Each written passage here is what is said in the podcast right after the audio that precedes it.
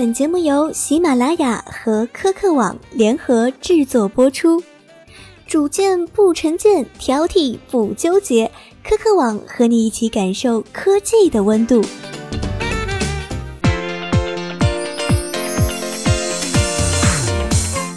嘿，大家好，我是小小小林然，这里是科客网的嗨科技栏目，带你玩最新最潮的数码玩物。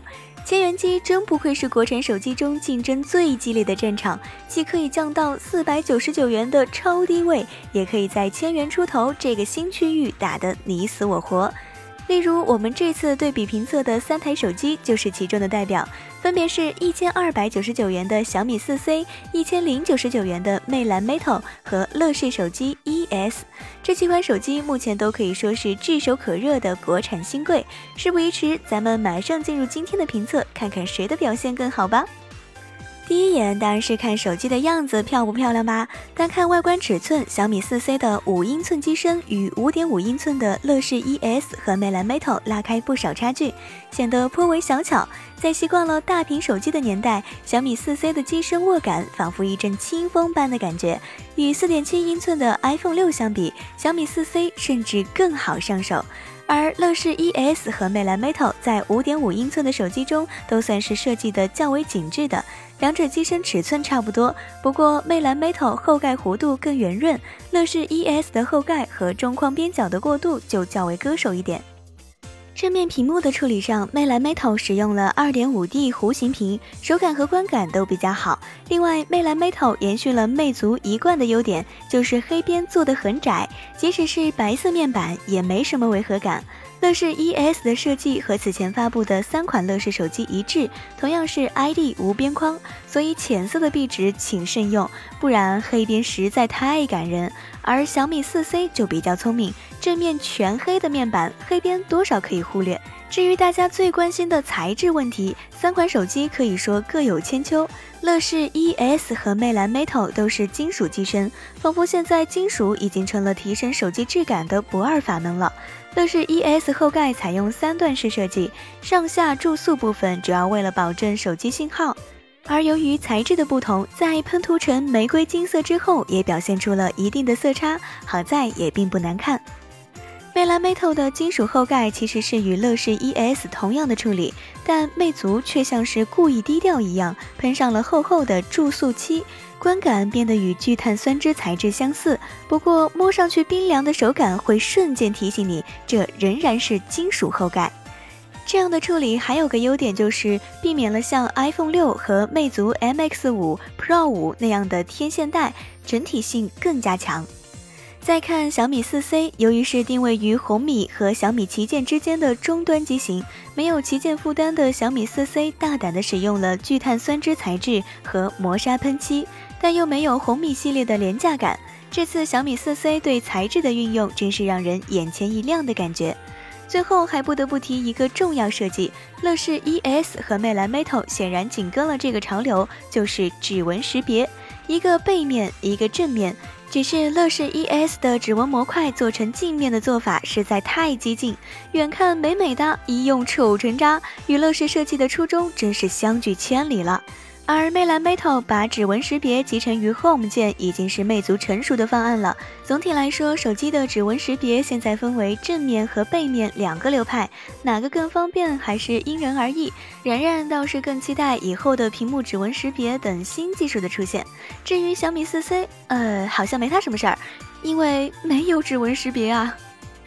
转到手机屏幕来看看，三台手机都是五英寸一零八零 P 屏幕，因此精细度也是相同，就只能更进一步比较一下屏幕的实际效果了。测试前，我们把亮度都手动调节到最高，观察三台手机，小米四 C 屏幕的亮度最大，图像较为通透，而灰阶显示中，魅蓝 Metal 准确性有所偏离。再看样张显示，小米四 C 是偏冷的风格，而魅蓝 Metal 则是偏暖。两者色彩效果都比较夺目，而乐视 ES 则显得深沉和保守一些。在可视角度方面，三者表现都较为平均。但是我们发现小米 4C 屏幕顶部出现了漏光的现象，不知道是个别产品的问题还是批次的问题，看着还是显得挺碍眼的。我们再来看看系统。说到系统，Flyme 和米 UI 都是国产老牌 UI 了。小米 4C 升级到了米 UI 七，因此米 UI 七的新功能也一应俱全。例如小米漫游、大字体模式、宝宝相册、来电秀等，这里就不一一介绍了。而这次小米 4C 还加入了一个创新功能，就是边缘触控。轻拍手机左右侧边框即可充当返回的功能。另外，拍照时也可以当成是快门作用。这个功能日常使用中很方便，不过用在五寸的手机上有点浪费。希望小米之后的大屏机也能推广这个功能。魅蓝 Metal 使用基于云 OS 的 Flyme 5.1，总体来看与基于 Android 的 Flyme 没多大差别，图标风格也是熟悉的样子。在一些细节上，例如上推多任务栏从安卓的图标式变成了卡片式，设置菜单也变得更直观。不过云 OS 还是进行了一些深度融合，比如 Flyme 账户可以和淘宝账户绑定进行购物，照片能同步到云 OS 网盘中，阿里安全模块的加入，在支付行为发生时保护用户的交易过程不被窃取等。实体键 M Back 的操作也是熟悉的配方，轻触返回，按压回主页，还有息屏的各种快捷手势，都让魅族的老用户很快上手。而乐视 ES 使用的是 EUI 5.5，这次乐视增加了不少新功能，例如同时登录两个微信号、全网搜索等。而 EUI 5.5其本质与此前的版本相同，强调的是自己生态链体系，如桌面仍然集成了乐见桌面，打通了乐视自家的内容资源，可以比较方便观看视频、Live 直播、点播等。与另外两个 UI 对比之下，EUI 5.5还是略显稚嫩。不过乐视自家的，尤其是体育直播资源，还是比较有竞争力的。性能当然也是大家最关心的部分之一。首先说明，本次小米 4C 是 3GB 和 32GB 高配版，魅蓝 Metal 是选择 16GB 版，乐视 ES 则是默认的单一版本。小米 4C 搭载的是高通骁龙八零八，介于以往测试的表现，高通八零八和 Helio X 十的性能似乎在伯仲之间，到底是不是这样？我们稍后测试看看。至于魅蓝 Metal 和乐视 ES 都是搭载联发科八核处理器 Halo X 十，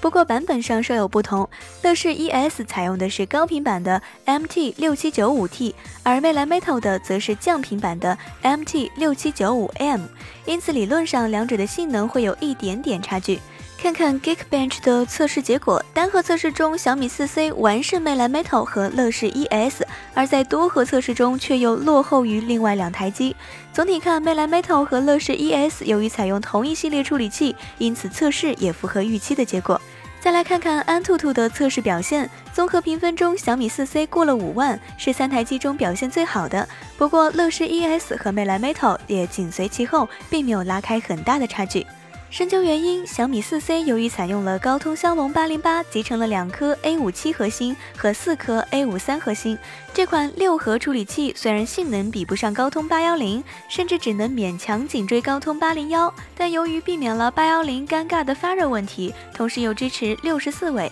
因此像 LG G 四等旗舰机型也看上这款处理器。另外，骁龙八零八的 GPU 是 Adreno 四幺八，最大支持二五六零乘一六零零分辨率，拖小米四 C 的一零八零 P 屏还是绰绰有余的。至于魅蓝 Metal 和乐视 ES 同样使用 Helio X 十，采用八核 A 五三架构，不过这款处理器分了三个版本。魅蓝 Metal 使用的是节能版 MT 六七九五 M，虽然 CPU 频率和标准版 MT 六七九五一样都是二 G 赫兹。但屏幕只支持到一零八零 P，不支持二 K 分辨率。而乐视 ES 使用的是高频版 MT 六七九五 T，CPU 频率为二点二 G 赫兹，而内存通道也比两个版本更高。当然，测试只是参考，在日常实际使用中，各款手机都较为流畅。只是乐视 ES 和魅蓝 Metal 在玩某些大型游戏的时候，会出现掉帧的现象，画面变得卡顿，应该是这颗处理器还没优化到位。总体来看，三款机型是目前手机性能中的第二梯队，现在的性能表现也算对得起他们各自的价位。续航方面，小米 4C 和乐视 ES 都是三千毫安时的电池容量，魅蓝 Metal 的稍大。为三千一百四十毫安时，而小米四 C 和乐视 ES 都是采用 Type C 的 USB 接口，而且支持快充功能。魅蓝 Metal 则是普通的 USB 接口，并且没有快充，略显遗憾。而看具体的充电时间比较，从零到百分之一百，小米四 C 用了一百二十八分钟，魅蓝 Metal 用了一百三十八分钟，乐视 ES 则是九十分钟。速度上看，魅蓝 Metal 由于没有快充，因此速度是最慢。但小米四 C 的表现就对不起快充的配置了。而网上也有不少网友吐槽这个问题。再看看耗电测试中，我们分几个项目对比，每个部分半小时。最后的测试结果中，小米四 C 耗电表现略好于其他两台机。魅蓝 Metal 和乐视 ES 由于配置接近，所以耗电情况也大致相当。三台手机都是用五百万像素前置、一千三百万像素后置的摄像头组合，而光圈和闪光灯略有差别。从配置上看，三台机都差不多，那么实际表现中又有什么差别呢？我们先来看看三台手机在拍照设置上有什么不同。小米四 C 除了常用的自动功能以外，还有鱼眼以及移轴两个比较特别的拍摄模式可选。鱼眼模式就是类似于超广角镜头的夸张变形效果，不过在鱼眼模式下，镜头的物理视觉范围和普通模式并没有差别，只是拍摄出来的照片比较有趣。移轴模式是拍照后通过局部虚化达到等比例缩小一样的微缩景观模型效果。小米四 C 可以选择不同角度、不同位置、不同虚化效果的移轴模式，同样是比较好玩的拍摄模式。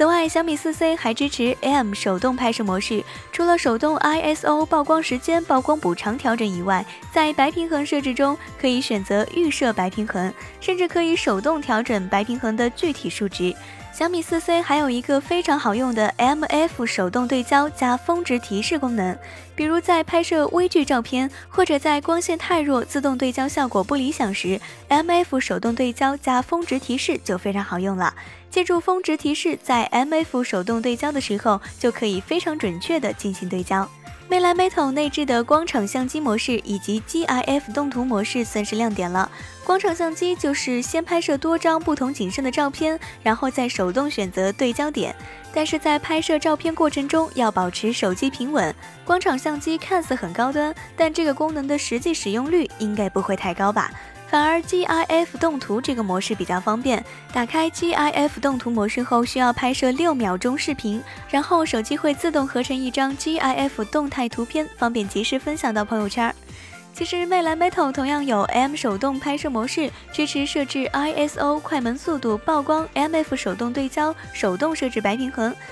但只可以选择手机内预设的几个白平衡，并不是小米 4C 那样可以设置具体的白平衡数值。乐视 ES 没有小米 4C 和魅蓝 Metal 那样的预设拍照模式，但乐视 ES 也有提供曝光、ISO、白平衡及对比度、锐度等参数的手动设置。从拍摄界面来看是比较简单的，拍照时也不用在自动与手动模式之间切换，易用性反而会比较高。在对焦与曝光方面，乐视 ES 反而比其他两款手机更高端一些，因为乐视 ES 支持独立调整测光位置与对焦位置，而且只需要在屏幕上分别拖动对焦框与测光框，就可以实现对焦测光分离。在视频录影功能上，乐视 ES 后置摄像头支持录制 4K 分辨率视频，前置摄像头支持录制 1080P 分辨率视频。小米四 C 和魅蓝 Metal 最高只支持录制 1080P 视频。在相机启动速度上，三款手机的差别基本可以忽略。至于对焦速度，在实际拍摄使用中，魅蓝 Metal 最快，其次是小米四 C，反而是乐视 ES 最慢。另外，在拍摄取景的时候，乐视 ES 的屏幕响应速度也偏慢，就是画面不够流畅的感觉，或者是因为乐视 ES 是工程机的关系吧。再来看看其他方面，小米四 C 镜头的视觉范围相对要窄一些，魅蓝 Metal 的视觉范围最广。另外，在相同光源环境下使用自动模式拍摄，小米四 C 的色调略微偏冷一些。